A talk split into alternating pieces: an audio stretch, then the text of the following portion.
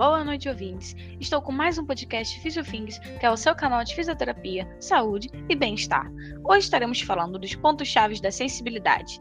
Eles são nada mais do que 28 dermátomos sobre os lados direito e esquerdo do corpo.